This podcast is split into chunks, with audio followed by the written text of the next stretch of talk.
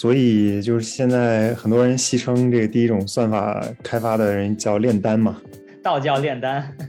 就是没有一个明确的需求，也没有一个明确的物理的规律来反映他要做的算法。其实我们现在使用 AI，恰恰是因为我们对于很多问题没有办法直接的通过，比如说物理公式，或者说已经有的这种定律来描述它。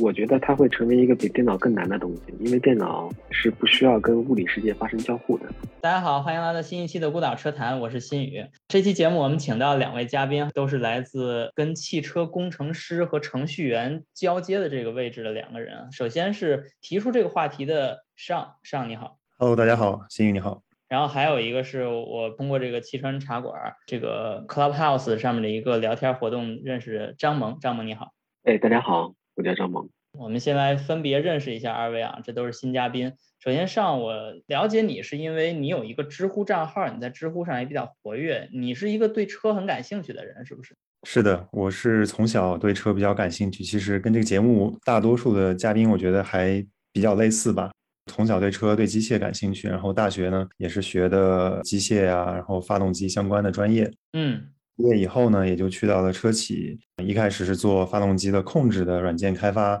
后来参与到测试啊，包括混合动力整车的测试啊、标定啊。后来呢，就跨到了自动驾驶这个赛道，也是在国内加入了一个自动驾驶的科技公司，做了一段时间。通过前面一段这些相对传统的动力域的这些工作，和现在自动驾驶这方面的工作。感受到了两种工作模式或者两类公司之间的一个比较大的文化呀或者做事方式的差异，因此想到了可以在这个节目里面来聊一些相关的事情，觉得是一个挺有意思的事儿。是是是，这个很有意思哈，尤其你的经历本身也挺有代表性的。可以这么说，就十年前我们认为汽车行业的核心依旧是动力系统，因为十年前其实已经有混动系统出现了，也比较多了。但是现在很多时候，核心恰恰是那些我们传统意义上认为汽车以外的那些专业，比如说传感器领域啊，然后算法领域啊，甚至这种编程程序员成了这个行业的核心。所以你其实也是沿着这个思路，自己有一个转型和一个转变，是吧？是的。OK，我们待会儿可以具体聊一下你遇到到底什么样的矛盾点哈。然后另一位嘉宾张萌哈，这个我刚才也提到，就是汽车人茶馆 Clubhouse 这个活动，在德国华人汽车工程师之间啊，知名度非常高。所以在这里边，我也想听张萌怎么去给自己这个活动打个广告，然后我们再聊聊你之前的背景。呃，谢谢大家。汽车人茶馆呢，是一个由一群在德国吧。随着这个发展，也是全欧洲吧的一群汽车的从业者，因为闲暇的时间，在 Clubhouse 上组织的这样的一个 community。然后我们每周的周日的晚上八点呢，会有固定的节目，欢迎大家通过新语或者通过我们这边，然后来参与我们的节目。定期呢也会组织一些线上和线下的活动。谢谢。对我也会把这个汽车茶馆的描述放在节目的描述中，然后大家可以去具体查看一下这个信息。关于我个人的话，本科硕士也是机械行业出身吧，然后学的是控制，一直在慕尼黑。哎，对，嗯，主要是做一些 control system 这一类的东西。机缘巧合吧，读博的时候呢，转到了计算机所做这个系统工程。一开始也是一些算法的东西，然后从算法慢慢的到了一些软件架构啊、中间件啊，算是站在机械和计算机这个两个行业中间吧。这七八年工作当中，你比较能深切地感受到读计算机的人和机械的行业这两种人的思维方式的不一样，工作方式完全是不一样。计算机讲究的更多是抽象化的东西。我把这个具体的问题抽象成呃一系列的问题，然后找出一些通用的解。对机械的人来说，他接触到的东西更实际化一些，所以他解决具体的问题，然后通过具体的方案，然后来做比对，通过实验，通过各种各样的 simulation 等等等等的这样，整个思路上还是有比较大的区别的。OK，确实啊，刚才说的这个思维方式的区别，我在我的工作中也能体现出来。但是我就先不说了，这个直接让上来介绍一下你跟我提出来的这个想法，然后想做这期节目，你到底遇到了怎样在工作中的矛盾点？OK，我简单来说有几个比较大的感受吧。第一个是，首先我们由以前的由系统工程来驱动的这种开发模式。转变到了以算法为驱动，也就是说，以前我们知道我们能做什么，我们把需求写得很清楚。软件工程师、系统呃系统工程师、硬件工程师大家各司其职去完成上一层级工作下发下来的任务。开发完成之后，再去完成相应的验证测试，是一个相对确定性比较强的这么一种工作模式。但是到了自动驾驶，那我们就出现了一个问题：我们不知道我们系统功能边界在哪里。由发现问题，再去解决问题，再发现问题，再去解决问题，变成了一种快节奏的这种迭代开发的这种模式。这就跟我们以前产生了很大的区别。那这时候就变成了算法会站在一个更强的主导地位，也就是说，算法我要能够及时的在发现问题之后去解决。算法在一定程度上决定了整个系统的能力边界吧。这种状态下，首先我作为一个传统的不怎么写代码的人，因为传统的汽车电子其实对于代码要求没有那么的高嘛，尤其是对于这种上层做应用控制的人来说，没有那么的强。那首先就会发现代码能力这块有一些缺失。另外一方面，对于传统的汽车电子的很多工程师转过来之后，也会做一些系统工程相关的工作。那我按照传统的系统工程的这个方法论，我先写需求。然后去找相应的人去评审，把这个需求下发给开发人员。这时候就会发现，这种路径其实很难走通，因为在自动驾驶的工作中，很多时候需求是没有办法去枚举或者说表达的非常清晰的。那这时候就会出现一个没有办法按照需求来开发，而只能演变成一种我先让系统去测试去跑，遇到问题之后，我再根据问题去一点点的去优化。传统的经验和技能到现在这种模式里面，就会有一些使不上劲儿的这种感觉。就是说，你有一个十多年的工作经验，结果进了这家公司之后，你发现你这些工作经验用不到他们的工作流程里面去。对的，是这个意思。这个问题我确实在我的工作中好像也多少遇到过类似的感触哈。在我之前做 ADAS 的过程中，就已经发现 ESP 跟 ADAS 有非常大的区别。ESP 基本上是一个很单一的系统，传感器、控制器、执行器全都在我自己系统里面，就是一个很小的、很线性的一个系统。所以呢，我每天的工作也都很具体，就是我今天做的事情跟明天做的事情基本上都属于可认知、可掌握的。但是突然到这个驾驶员辅助系统 ADAS 里面的时候，发现有好多东西我是根本不可能了解的，不可能知道的。背后的可能也有不同的团队在做这些工作，然后这时候就是说，到底我之前那些经验去哪儿了，还有什么用啊？我想先请上从你的这个曾经的经验中啊，先聊一下传统意义上的汽车电子、汽车软件都是什么。我想先提出几个概念哈，就是你可以解释一下嵌入式系统，然后汽车软件和 AutoSAR，就这几个我觉得还是比较关键几个概念。OK，我们传统的嵌入式软件，我们可以分为几层或者几个模块吧。首先是应用层，应用层的话，它的作用就是利用我呃车上的这些能够采集到的信号来完成我顶层的工作。比如说，我采集驾驶员的踏板，采集发动机的转速，我要控制发动机的喷油、点火、进气这几个关键的物理量，这是我核心要完成的物理上的计算。但是为了要完成计算呢，我要跟这个控制器里面的电气信号产生连接。和其他的控制器产生一些网络上的通讯，那这些硬件上的驱动啊、通讯啊这些东西，我们把它叫做 basic software 或者叫底层驱动。那在这两者之间呢，逐渐又产生了一个叫 RTE，就是。Runtime environment，它其实就是在这两者之间起一个协调调度的作用，是我们比较传统的汽车电子的一个划分的方式吧。所以，咱们作为一个从机械或者内燃机方面本科阶段基础教育给了我们更多的关于物理的一些背景。所以我们可能在这三层里面啊，刚才你说的这个 application software 就 ASW，还有 basic software BSW 和这个 runtime environment RTE 这三个之间，我们更能理解的是 ASW。对的。然后在你这个现在的这个工作中，好像就不是这么分的了，或者说还是这么分，但是它们的重要性不一样。是的，如果硬要这么分的话，其实也是可以的。但是 RTE 这块或者叫 middleware 或这块和上层。会有一些更多的交互吧，互动互动对，然后它跟底层也会有更多的互动。原因呢，就是因为对于自动驾驶来说，这传感器的复杂度远远的超出了传统的这些汽车电子的零部件。比如说我的摄像头、我的激光雷达、我的这些毫米波雷达，它的数据量是非常非常大的。那这样就造成了它要处理的这些底层和中间层要处理的信号就会变得非常的多。所以说这一块是一个比较大的变化。确实是这样，就比如说你曾经在我比较熟悉的这个 ESP 领域哈，那传感器非常简单，就一个是轮速传感器，它就是数那个齿的，它四十八个齿，比如说一秒之内你转了多少个齿，然后它就换算成轮速，就这么简单。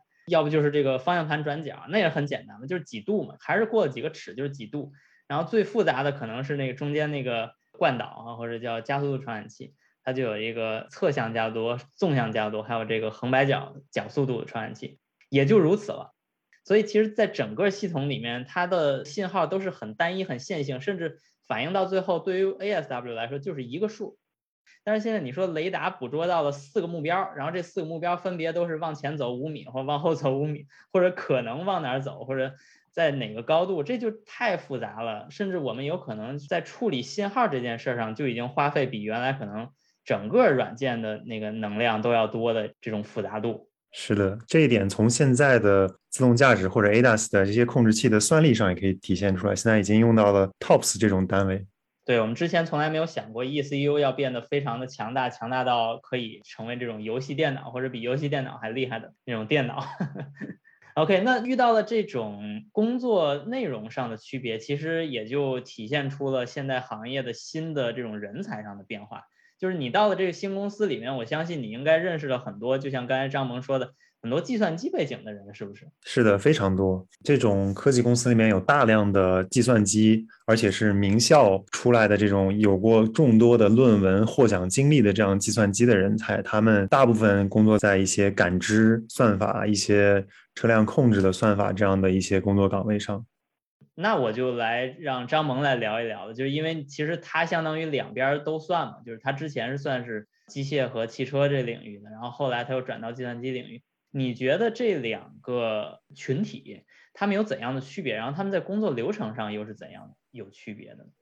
嗯，怎么说呢？先说机械这块的吧。刚才你提到了一个很重要的一点啊，就是物理。我们设计的汽车的系统基本上都是要跟物理世界发生进行交互的。那么这个时候，我们对于物理世界的了解和理解是最重要的。基于我们对于物理世界的理解，所以我们可以把这个问题。的很多的很明确的需求能够写出来，因为这个物理的定律或者说物理的规则是很清晰的。对。那么，但凡我们讲到现在的 advanced ADAS 或者是比较甚至是自动驾驶系统啊，就比较复杂的这样子的一些系统时候，比如说有感知的这块东西，为什么我们现在写不出这样子的需求？因为我们对物理世界的理解是不够的。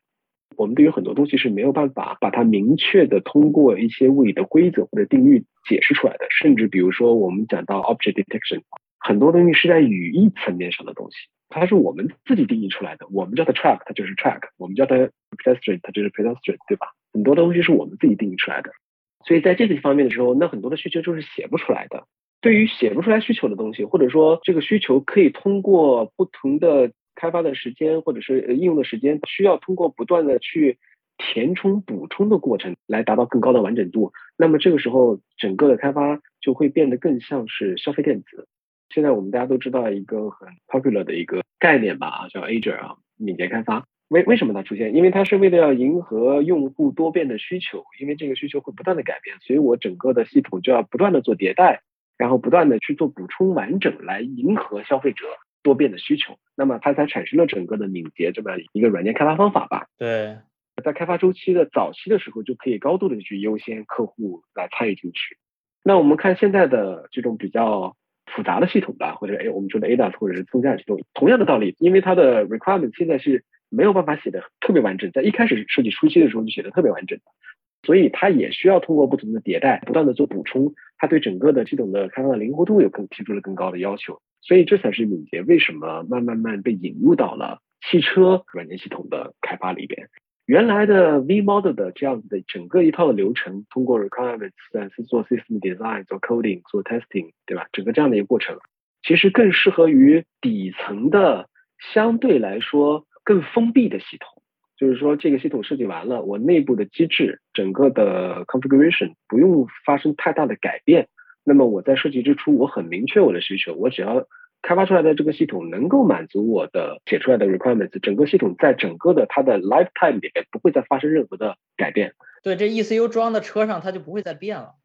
对，这一类系统还是比较适合于 V model 的。那么 Azure 的系统更适合于我 requirements 这块我写不出来，比如说对于 AI 很多这样的。感知的东西，我是没有办法通过一个很明确的现有的 requirements engineering 这样的一个 classical 的 approach 来解决这样的问题的。因为它所有的需求其实是隐藏在数据里的，所以现在科研界也在想这个问题：就是我怎么通过数据来对于 AI 系统把这个需求给提炼出来，做到有的放矢吧，而不是说呃一个完全在试错的这样的一个节节奏里面。是的，就是我们能够看到这几年这个特别热的词 AI 哈，在不同的领域都发生了一些很有趣的一些，至少很抓眼球的东西啊。比如说我印象比较深的一个波士顿那个机器人儿，它就有时候是一个狗，然后有时候可以是一个人，然后你推着它那个人，它还能走，它还不摔倒，或者摔倒之后它还能站起来，就这些东西都很酷炫。但是它的需求怎么写的？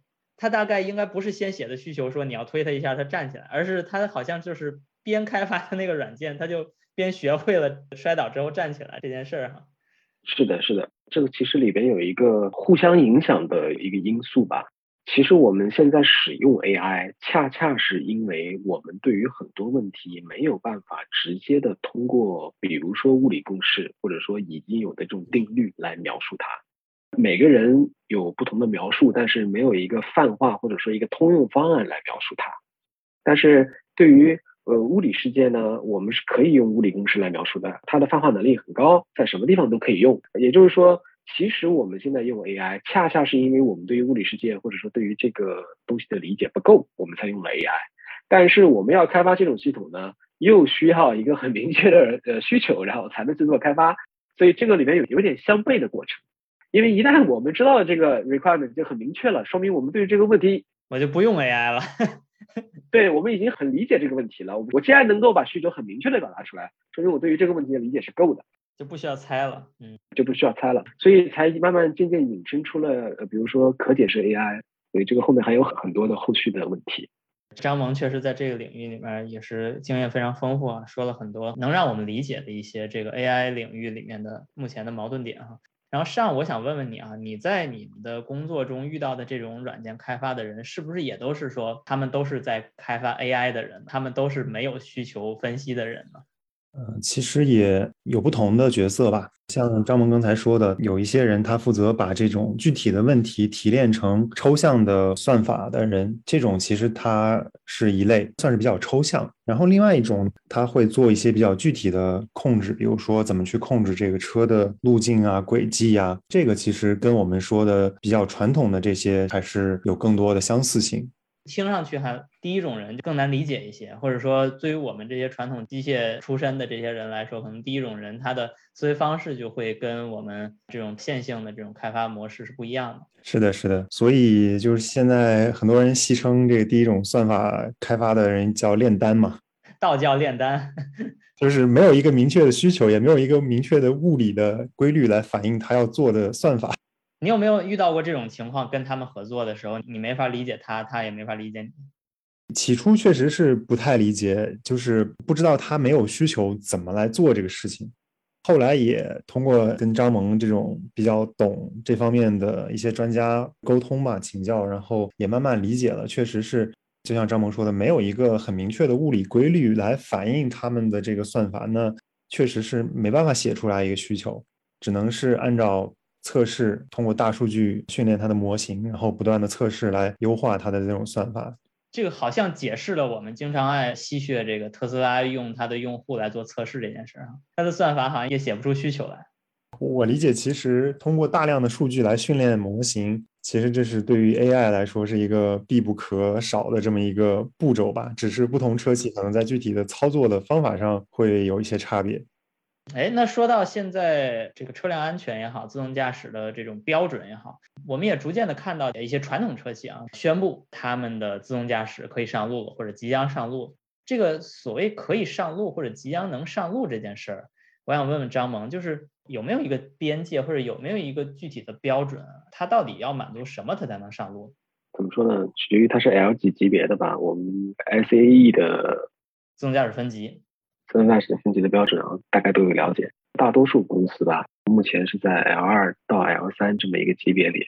其实主要的原因呢，是因为到 L 三这个级别，其实最后的负责安全的职责都是在驾驶员手里的。也就是说，系统一旦废了，出现这个问题了，然后驾驶员要负责来处理这个问题。它有个接管的这个机制。哎，对，它是要求你要接管。在某些或者是部分的工况，当驾驶员不接管的时候，系统是要自己来接管这个事情。所以从 L 三到 L 四，事实上是有一个质的飞跃的。这也是为什么大多数的企业或者说大多数我们现在能看到的系统都还是在 L 三级别，没有跨越到 L 四级别。关于审核上路的这块的事情，在国内的话，一个产品要拿到公告认证，通过中国的卡达克这样的认证机构，中汽中心，对中汽中心来做一个认证，来证明这个产品是可靠的，能够上路的。然后另外一方面就是功能安全，功能安全的话，据我目前了解啊，还是在国标里面是一个推荐，不是强制的一个状态，但也可能很快就会变成强制哈。功能安全其实更多的，它是一个产品和企业的一个背书。我们经常可以看到某某某公司它的某某产品和它的开发流程获得了，比如说 TUV 啊，或者是 SGS 这样的认证公司的一个认证，这也是从侧面能够体现出它的一个研发的能力和它产品的一个可靠性。所以其实功能安全还是一个很重要的鉴别的标准。其实说到功能安全，还就是围绕着传统的 V model 开发模型来建立的一个工作的一个规程，是吧？是的。那这里边还是存在着一个界限，跟那个人工智能或者这种基于计算机算法的开发有一个非常大的距离。对，然后怎么来证明一个有 AI 参与其中的系统能够满足功能安全的要求，其实也是一个相对比较新的一个课题。现在咱们做这个自动驾驶，其实有很多的挑战是来自于如何使用传感器。比如说，有些公司会说要用某种传感器，不用其他种传感器，但其实也没有几种传感器。咱们现在基本上所有的公司都有摄像头，大多数公司也都有雷达，顶多就是在未来可能算力比较强的情况下，用一些这个 lidar，用这种激光雷达。我听说过有一个概念叫冗余，哈，就是你能够用一种方式来去判断现在看到的东西。然后呢，你用另一种方式来去兜底，或者去保证刚才你说的这种方式是可用。现在咱们就这几种传感器，你如果要保证它的安全，你还要去做冗余，它难道不成就是这个摄像头给那个摄像头做冗余吗？还是说怎样？首先要明确一个概念，冗余呢不仅仅是硬件冗余，这上面还有软件冗余，这是两个层面上的事情。大面上来说，冗余的产生是为了提升安全的级别或者说安全性能的。据我所知呢，在这个飞机上啊，他们是有四套冗余系统的，至少是有四套的。四套？对，也就是说有四套不同的硬件系统，那么有四套不同的软件系统。当某一个组件或者说某一个子系统或者是整个系统废的情况下，那么我可以通过冗余系统来实现整个的飞机还是可以用的。这也是为什么飞机到目前为止还是一个最安全的交通工具之一吧。当然，在做开发的时候，就代表着相同的的 task 或者 requirements，你要给到四个不同的开发组，然后让这四个不同的开发组根据他们的理解，然后来做实现。大家可以想象一下，这样子开发出来的东西非常贵，非常非常贵，因为它的人工非常贵，整个的项目的这个 time 上也也会比较呃相对来说不是那么的有效率吧。但是跟汽车相比，飞机是一个 非常高附加值的产品，所以这样子的开发的流程和开发的方式在汽车上是完全不适用的。实际上啊。现在大多数的做自动驾驶的公司吧，是在做硬件的堆叠，做硬件冗余会多一些。很有意思的一个点就是软件冗余这块，大家怎么处理？我目前来看来，呃，软件冗余还是很少的。当然，这个是整体的系统的层面的冗余，我们这么谈啊。如果分到这个 sensor 上的冗余的话，其实可玩的东西就比较多了。比如说我有两三个摄像头，那么其中一个摄像头呃可能因为某些故障然后废了，然后我可以用另外一个摄像头来取代，或者甚至比如说我之前看过一个小的例子，它是通过在毫米波雷达废了的情况下，通过 LiDAR 模拟毫米波雷达，这样可以实现用 LiDAR 取代毫米波雷达的功能部分功能。啊，还有这种情况。当然，做冗余的时候有一个比较很 general 的一个 principle 吧，就是尽量要保证我的冗余系统不是依赖于同一个原理、同一套机制来建立的，这样更好。因为在不同的工况下，某一个系统废了，有可能是因为环境，或者是因为一些系统本身的一些限制，尽量保证这种系统的冗余系统的抑制性，能够更高的程度上的提高这种安全的性能和级别吧。OK，好的，好的。那说明其实，在硬件冗余的之外啊，大家也在去讨论，或者也在去建立这种软件冗余的机制。其实这也是进入 L 四的一个必经之路，是不是？至少在我个人看来的话，软件冗余是一个必不可少的一环。但是怎么实现不像飞机系统开发的时候那么烧钱的冗余很重要。现在这个自动驾驶车，哪怕是那些就是在测试道路上测试的那些自动驾驶车，也是属于非常昂贵的传感器，整个车也是属于原型车啊，它造价都非常非常高。应该说，他们的冗余基本上是在感知部分吧，但是后面做 planning，包括做整个 control 这块，我不确定。包括这些冗余到底是怎么建立起来的，还未可知。一旦谈到冗余系统的话，其实对整个系统的架构的设计就提出了更高的要求，因为不同的冗余系统之间，它的接口吧就变得很重要了。一旦子系统 A 不能用了，然后我要通过子系统 B 来取代 A，那么子系统 B 提供出来这个 output 必须要跟子系统 A 提出来的 output 是一样的，所以它才能够被其他的子系统所使用嘛。嗯，所以这个里边的话，就会产生一些系统架构设计上的一些挑战，或者说新的需求吧。哎，那说到这个系统架构了，我就想起来刚才咱们说的这个三层软件的这个。中间件这件事儿，其实我自己的工作中不是接触很多这个中间件哈。我想问问张萌，你怎么理解这刚才你说的这个系统架构和现在咱们这个中间件对于汽车产业来说是新的一些思维方式或者工具呢？中间件是一个在计算机领域其实很早就出现的东西了，最早是为了操作系统，它是介于操作系统，就是说我们那个 Linux 或者 Windows 这种操作系统。它是介于操作系统和呃应用层之间的这么一个东西，和应用层，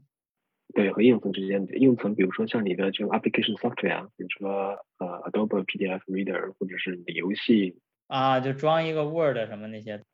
对你你是在操作系统上装了这些应用软件嘛？啊，对对对对。然后它可能它需要用到这些服务，可以理解为很多东西它是封装在一起的，它负责协调，负责。各个组件之间的通信，然后能够让这些不同的应用达到一些资源共享。因为现在的技术系统越来越复杂了，原来它很简单，对吧？然后就一个 input 然后一个 output，然后中间是一个固定的机制，就没有别的东西了。因为它越来越复杂，所以很多的功能之间的一些功能共享或者说资源共享的需求越高，那么所以慢慢慢的才会提出了啊，我我需要在这个汽车上做一些中间件的东西。就是汽车越来越像电脑了，因为它太复杂，可以这么理解。那中间件里边其实它可以整合很多的技术，主要是分布式系统的一些技术。比如说，对于底层的跟直接的驾驶的 task 有关系的这样子系统之间的或者是功能之间的这种交互吧，那它对于时间的要求是非常高的，对吧？那对 ESP 里边它有这个就五毫秒或者两毫秒的这样的工作需要做。哎，对，这也是为什么我们设计传统的嵌入系统的时候，我们对于时间的要求是非常高的。我们要做 scheduling，我们的每一个组件都必须要在一个时间内完成它的计算。汽车可以说现在慢慢慢的做成了一个平台，然后这个平台上呢集成了各种各样不同的软硬件系统。这些不同的软硬件系统又因为它们的用途不同，或者是它在汽车里承担的角色不同，它们对于呃，实时性对于 performance，甚至是我们讲到呃，在智能系统啊，像这个专家系统等等的更多的，他们对于这样子的需求是不同的，这也就要求了他们之间的通信，在通信上的需求也会不同。那么这些东西都是通过中间件这一个底层技术来做协调，它像一个大管家一样，然后来满满足这样各种各样不同的更更灵活度更高的场景。现在新出的这种包括雷达呀、lidar 摄像头，它的是数据量是远远超过传统意义上我们只用看，嗯的这种通信方式，所以它的不同的通信的这个带宽还有它的速率都是区别非常大的。是的，是这样子的，可以理解为是用通过软件的手段吧，然后来解决通信上的这样子一个底层服务的这么一这么一个东西。那所以在这个前提下，现在开发自动驾驶的车的中间件有什么既有的选择呢？因为我听说过，就是在 AutoZar 里边，它就是其实定义好了很多整个行业共识的一些通讯或者诊断或者这种中间件的一些定义哈。AutoSAR 这块主要是其实是工业界提出的一个东东西吧。我对这块其实不是特别特别的了解。我们因为是科研机构，所以我们用的一般是都是开源的东西。相对于呃 AutoSAR，我们用 ROS 会多一些。ROS 其实本身是一个 Robot Operating System 啊，就机机器人控制。顾名思义啊，它其实是给 Autonomous Robot 来设计然后使用的。我我不知道是不是 Elon Musk 说过，就是汽车其实是一个移动机器人啊。汽车是移动机器人，移动机器人啊，移动机器人。所以这个我们用 ROS 会比较多一些。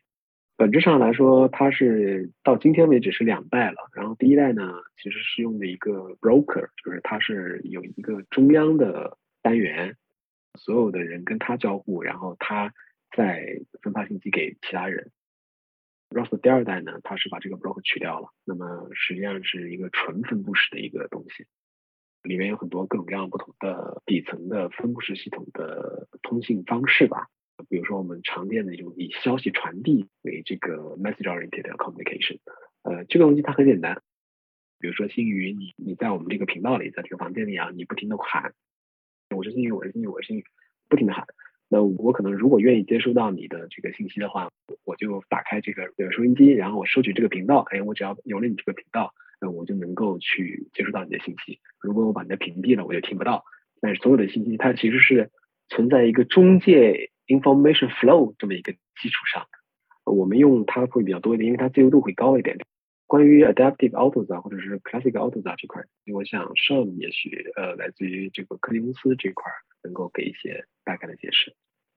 OK，其实技术方面，我觉得张萌解解释的比较清楚了。我觉得我的理解是这样，其实。ROS 这个系统，它是一个开源的系统，在这种创业的环境、这种大环境下，其实很多公司希望用 ROS 来作为一个快速上手、快速出东西的这么一个。出于这种考虑的话，他会更多的考虑用 ROS。然后在它往产品化、往这个产业化落地的这个过程中，需要有一个从 ROS 逐渐往 Adaptive AutoSAR 这个形态来迁移。或者说来升级的这么一个阶段，我觉得其实主要的目的还是因为能够用开源的系统，能够尽快的出东西，能够让大家看到他们的成果，就我觉得这是一个主要的考虑。然后另外一方面就是说。其实很多创业的这些人才啊，或者说这些公司的创始人，他们在学校里面其实也大量的应用了 ROS 这样的系统。其实他们对于这方面的经验也是相对比较丰富的，这样也会加快他们在产品研发的一个节奏。嗯，所以你现在在这个创业公司里边，其实也遇到过这种它不够像传统汽车行业领域用的东西，是吧？是的，是的，其实这种情况很多见。甚至很多公司，它可能在车上做控制的时候，还在用一些工控机啊这样的一些非车规的东西。如果你用一个非常传统的眼光来看，你会觉得，哎，这个东西怎么可能在车上工作？它一定不靠谱。但是从一个发展的眼光来看，确实现阶段没有一个适合如此大量算力、大量运算的这么一个。马上能够就上车去用的一个控制器，所以你也不得不运用这种方式来提供一个硬件，让他们的算法软件能够快速的迭代，这也是一个不得已而为之的事情吧。这个时代还挺有意思的哈，就是我们经常遇到一些想法非常美好，想要解答一些问题，想要去呃解决一些问题，但是在真正应用层上又没有想法那么的丰满哈。就是你最后用到东西都是计算机行业或者机器人行业，就是还没有进入汽车行业领域的东西，所以我们属于这种变革过渡的一个阶段，还是我觉得还是可能性还挺多的。最后我想聊一个小话题啊，就是刚才我跟张萌聊到的一个观点，就是汽车最终将变成一个电脑，就是这件事儿，我想先听听上海你怎么看这件事儿，因为你也相当于也。进到这个这种自动驾驶创业公司，也是看到了大家怎么去让汽车变成电脑的这个过程。OK，我觉得这个话题我们可以从几个层面或者几个角度来聊。第一个，为什么说会变成一个轮子上电脑？那电脑的特点是什么？它的算力很强。那这个角度的话，的确，我们现在从分布式的意义架构到了预控制器，到了现在甚至已经出现了中央计算机。那这个车载控制系统的确它的。算力越来越强，它越来越像一个电脑，这一点我觉得应该疑问不是那么的多。那第二点的话，电脑还有一个特点就是它的应用非常的多。那这个我们怎么去理解在车上它的这种发展趋势呢？就是说，在车上它随着算力增强，那我在车上有可能为用户提供的这种服务、这种 service 是越来越多的。为什么呢？按照我们现在的开发的趋势，我们会把底层所有能开放的接口都开放给上层的我们说的这个中央计算机。那这样做有什么好处呢？就中央计算机想要一个新的功能的时候，比如说它这时候想给用户提供一个通过某种技术实现一个自动点外卖的功能。我们在分布式的这种开发的流程里面，我们需要给不同的供应商提不同的需求，协调他们，跟他们在一起打架扯皮，最后让他们分别把自己的那一丁点的改动做出来了，然后再把所有的东西集成在一起，我们再去测试。经过一年的测试啊，我们这个功能终于开发出来了。在现在的这种条件下，我们怎么做呢？我们让他们把所有能开放的东西都开放出来。OK。我有一个中央计算机是吧？中央计算机的算法掌握在整车厂的手里。那我想要一个新东西的时候，我需要的接口已经摆在我面前了，就是把这些接口利用起来，然后组合成我最终想要的那个功能。从这个角度上来说，我就可以实现快速迭代，实现频繁的 OTA，实现让这个汽车的生命力获得一个很大的延长。这是我理解为什么我们管它叫一个电脑。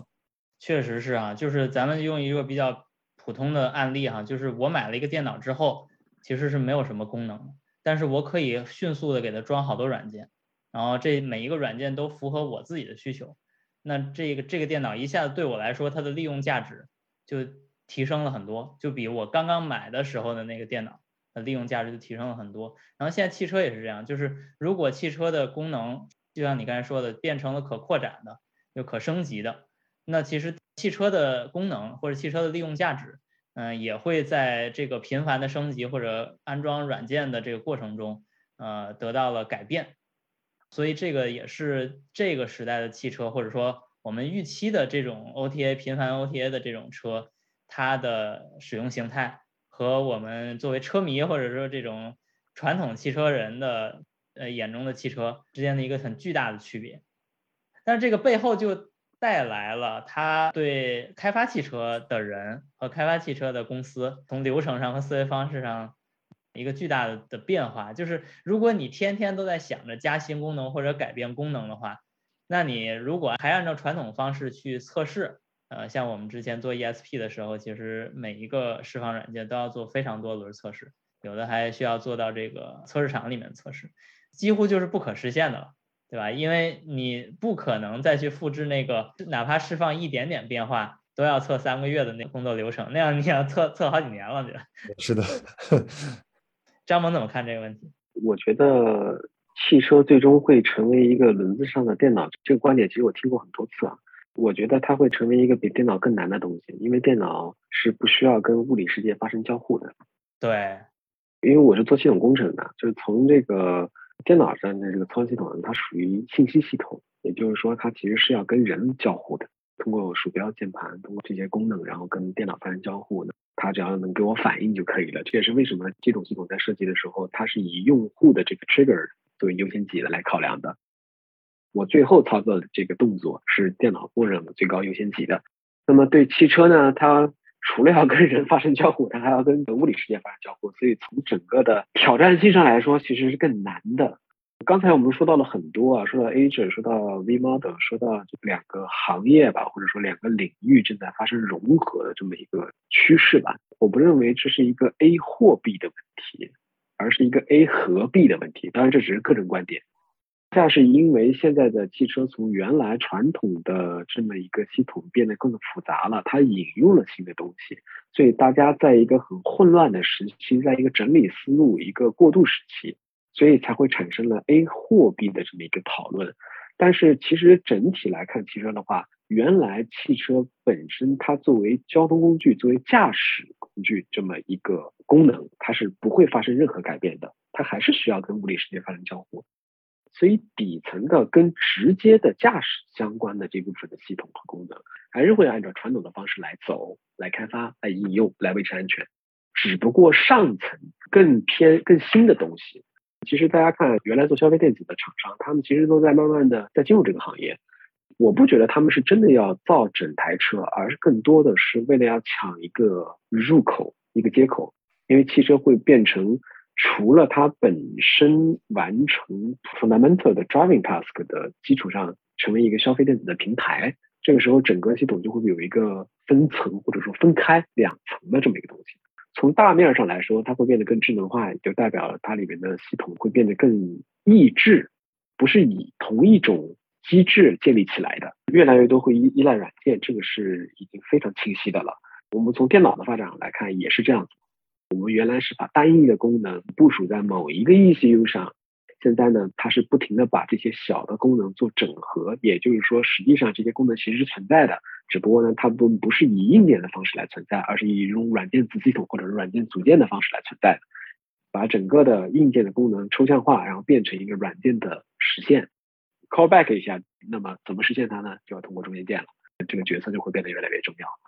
好的，好的，非常感谢二位参加这期孤岛社团的讨论。我们刚才从一个上到新公司之后的一个观感，然后去讨论到工作流程之间的区别、中间件之间的区别，或者中间件的一个升级或者迭代。还有我们现在强调的这种汽车变成一个电脑这个趋势，它到底对我们的工作或者汽车的不同的域之间，它是怎样协作的这件事，又展开了一个讨论哈。我希望这个大家不会只停留在传统汽车这个方向来去听这期节目，更多的是更包容的心态去理解未来的汽车，或者说我们现在经常说的这种软件定义汽车，到底它会往什么方向走。非常感谢大家来收听本期节目，然后也欢迎大家关注知乎上的上，还有这个七山茶馆里边张萌。谢谢大家，拜拜。谢谢大家，再见。感谢二位嘉宾以及所有听众对孤岛车坛的支持和关注。本期节目到此结束，我是罗鑫。